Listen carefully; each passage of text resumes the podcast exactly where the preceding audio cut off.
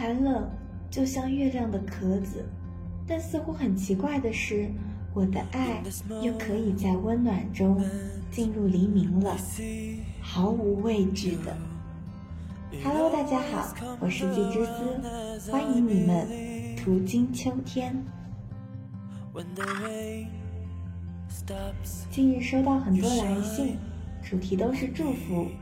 于是精心找了六角冰晶，疾风做笔墨。这里是冬至日的头条新闻，仅代表北极圈日报。祝我亲爱的们生日快乐！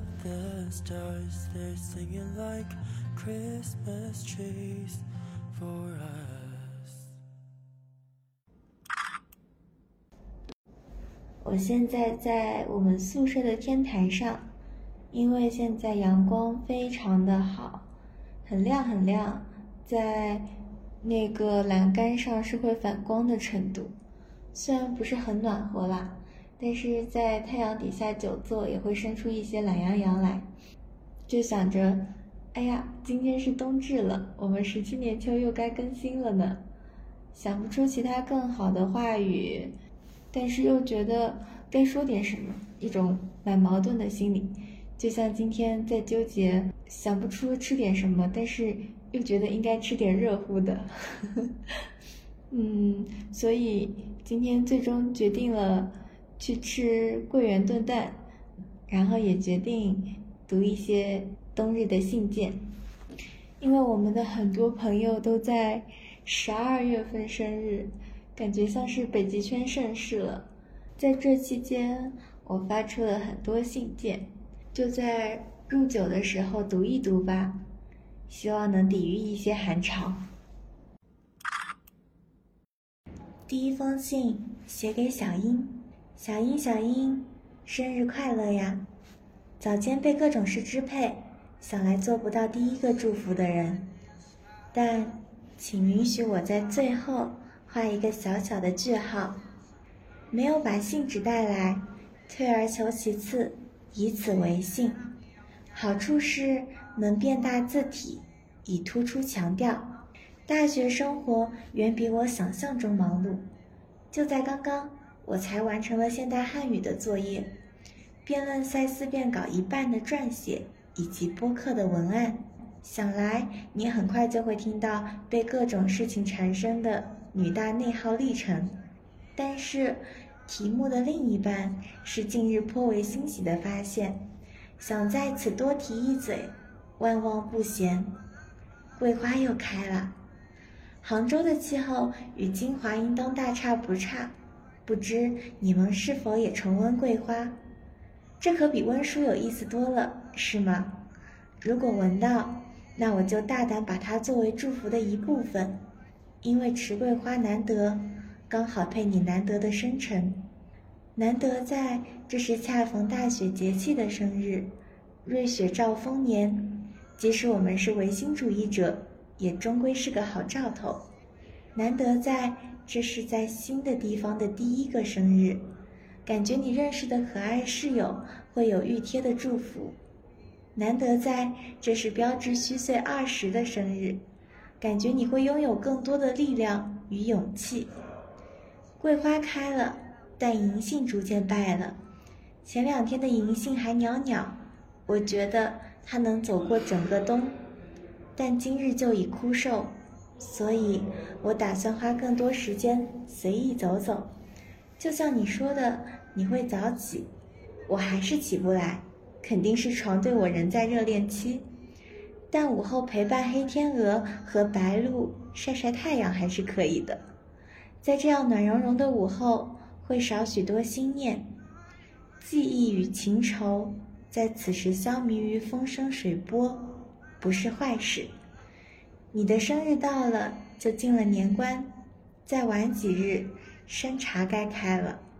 那白的、红的、粉的山茶都是鲜亮颜色，是冬日里为数不多的盼头之一。有盼头，就觉得有生可活。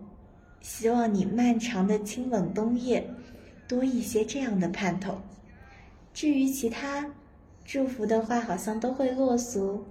但仍然希望所有俗套的祝福都一一应验。天寒地冻，多加顾惜，万望平安。除此之外，并无别事。秋，于大雪夜。也收到了小英的回复。小英说：“忙碌是前段时间，复习是这段时间。虽然有时差，真的很有同感。前几天也在夜间回寝的裹成球的时候闻到香味。桂花与我在那时都有了生气，因为早晨或傍晚的散步，随便走走，我不觉得是漫无目的，那是我在和大自然共振。”爱上了粉红、艳红、金黄或者暗淡的天色，伴着一丢丢冬天的妖风，我一切平安。第二封信写给王玲玲。到了极寒地的鹅王，生日快乐呀！想我了吗？其实前几天才通过视频，甚至现在还在一边和你聊天一边敲字。所以这个问题的真实含义是，我想你啦，想和你面对面，这样就可以看到烛火在你脸上雀跃，和我们一样开心，就可以看到你握手许愿，我负责暗想，让你如愿，就可以开汽水，抹奶油，笑到肚子疼。可惜相去甚远，我还没从风老师那出师。尚且不能来去自如，但是我可以作弊。嘘，比如让大师兄顺丰帮我送达礼物，又比如文档先制，明信片、手写信、同叶子一起到时再看，这样会不会开心加倍？原谅文盲大学生，一时间有些词穷。毕竟是十字打头的最后一年，这么好的日子，总觉得要慎重一些。瑞幸在这个时候跳出来提醒我，有一张券要到期了，像某种暗示。我顺势点开咖啡粒，找到了可爱的圣诞树，它的比例可远超我。为了让这封电子信哪怕快零点零零一秒抵达寿星小姐处。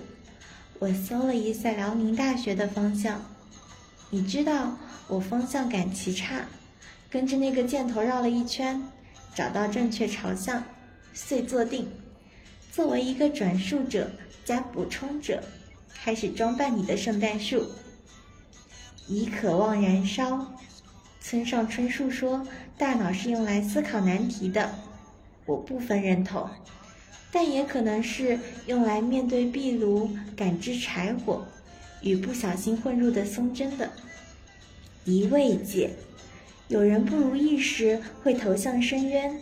如果你在什么时候遇到了这样的时刻，把我当做深渊吧，我会备好暖乎乎的热可可和香喷喷的被窝的。最后最后，万众瞩目的时刻，我要放树顶的星星喽！已往前走，我相信你不是困在死水里的鱼。我们是北极圈的野心家，不会任摆布抛自由，所以我们一定能坐上没有目的地的火车。任何时候下车都能发现美景，嗯，也可能是荒岛，然后上车去下一个未知，没有尽头。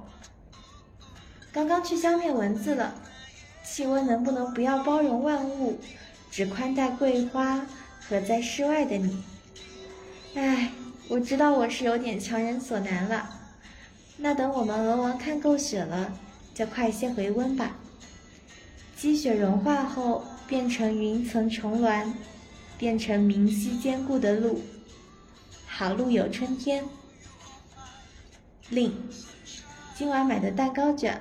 和泡芙太香了，你如果来的话，我请你吃。秋，于酒酿烈酒时分。在不久之前，我收到了从沈阳寄来的包裹，嗯，那里面装着北纬四十度的落叶。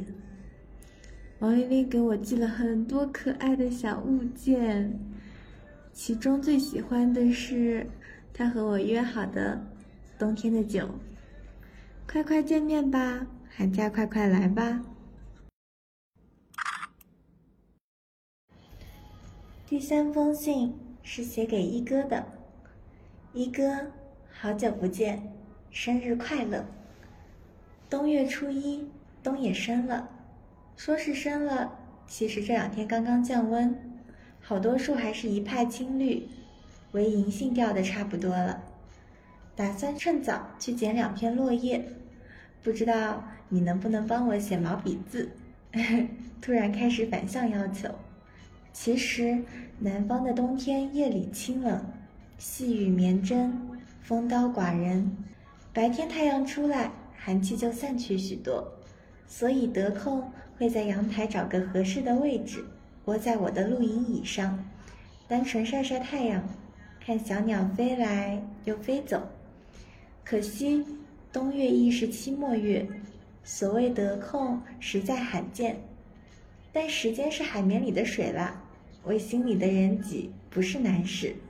何况大学过得很是懒散，四级将近才堪堪做完两套题，又扯远了。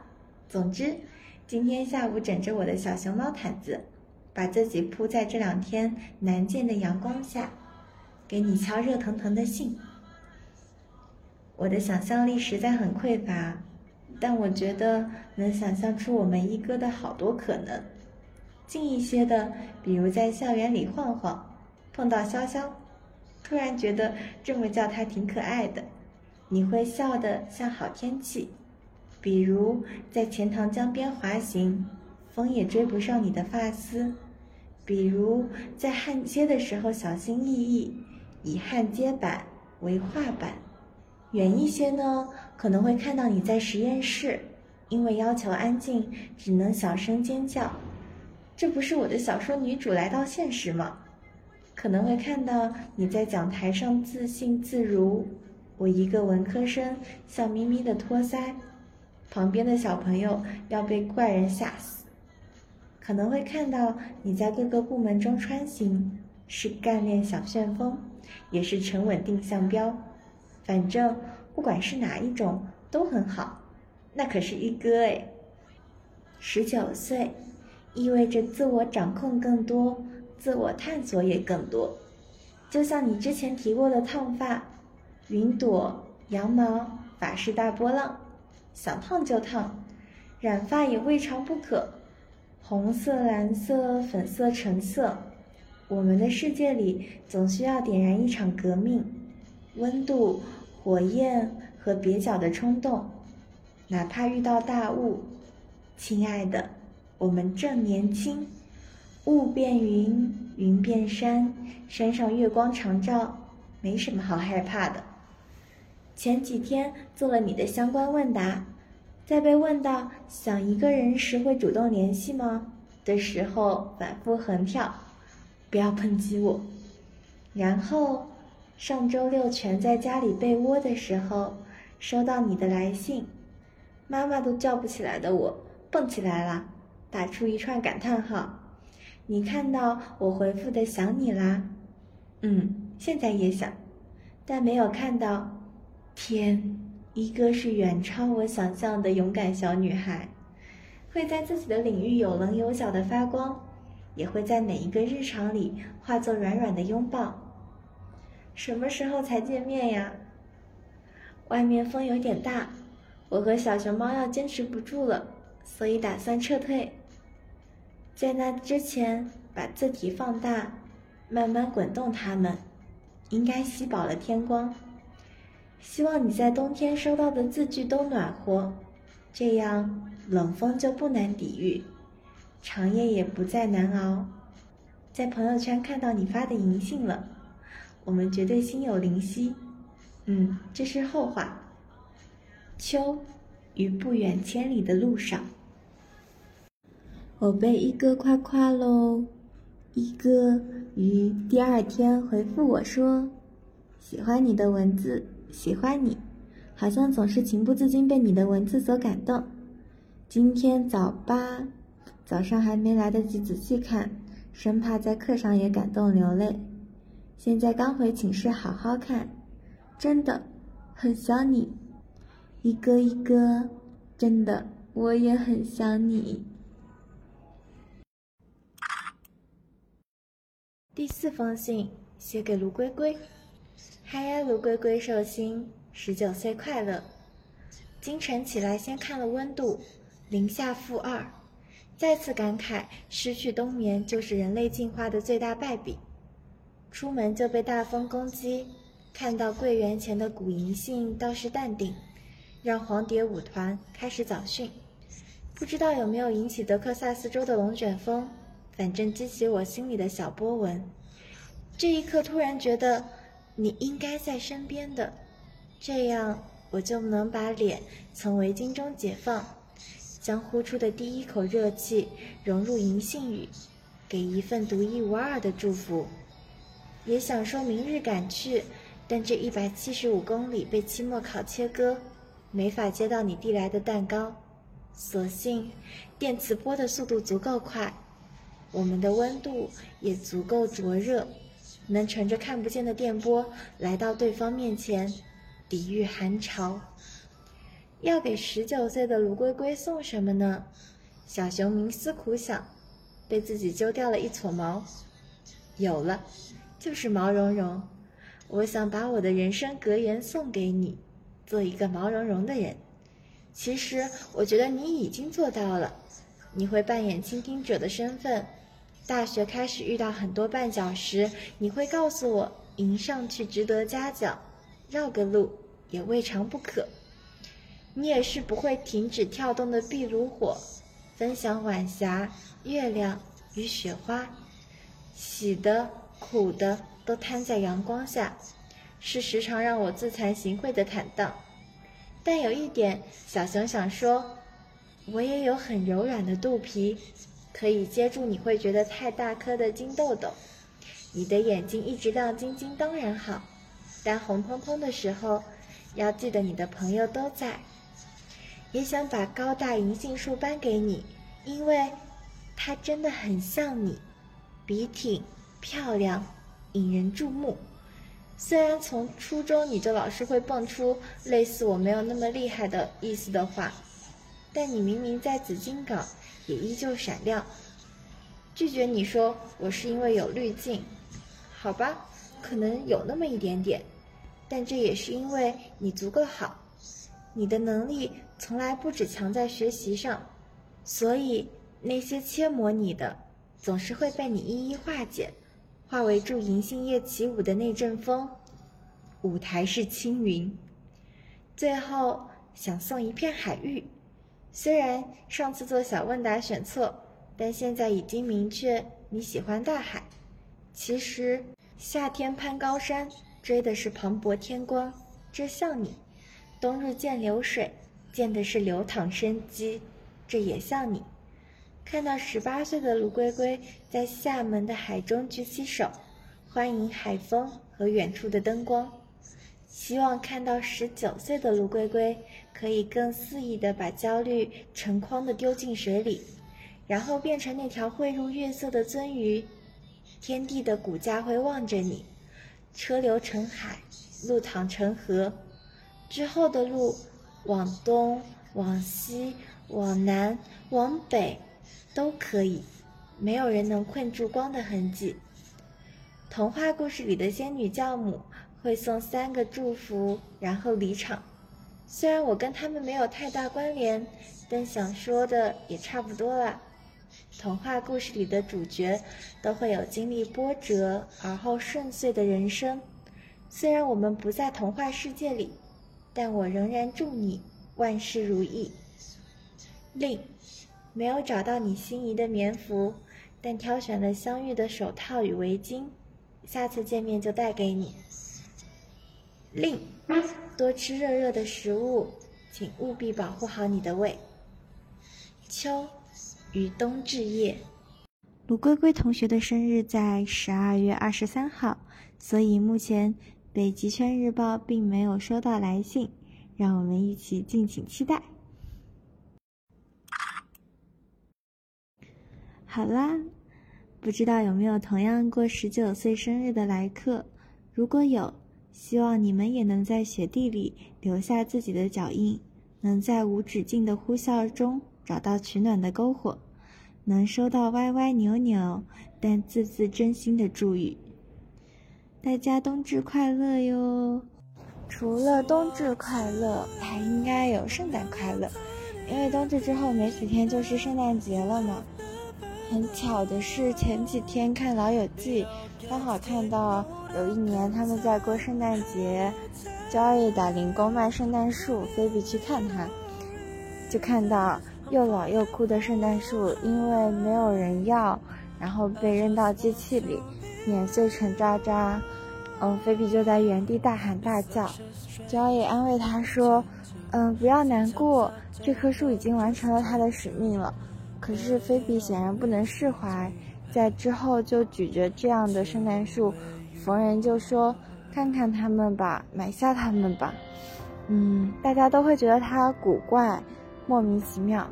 可是，在那天晚上，他推开门，发现屋子里站着好多圣诞树，全都是一样的稀疏的、灰暗的。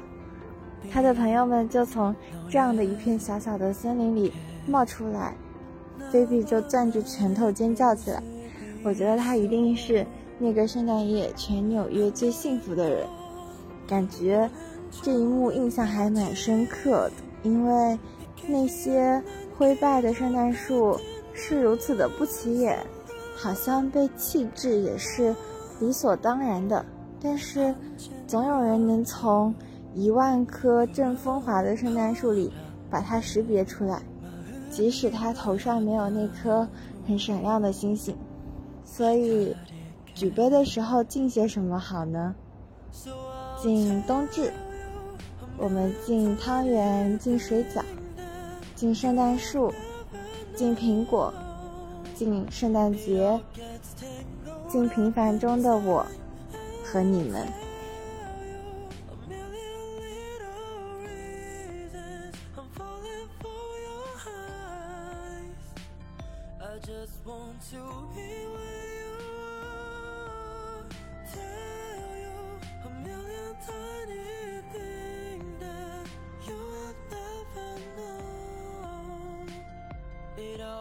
Gets tangled up inside Tell you a million little reasons I'm falling for your eyes I just want to be where you are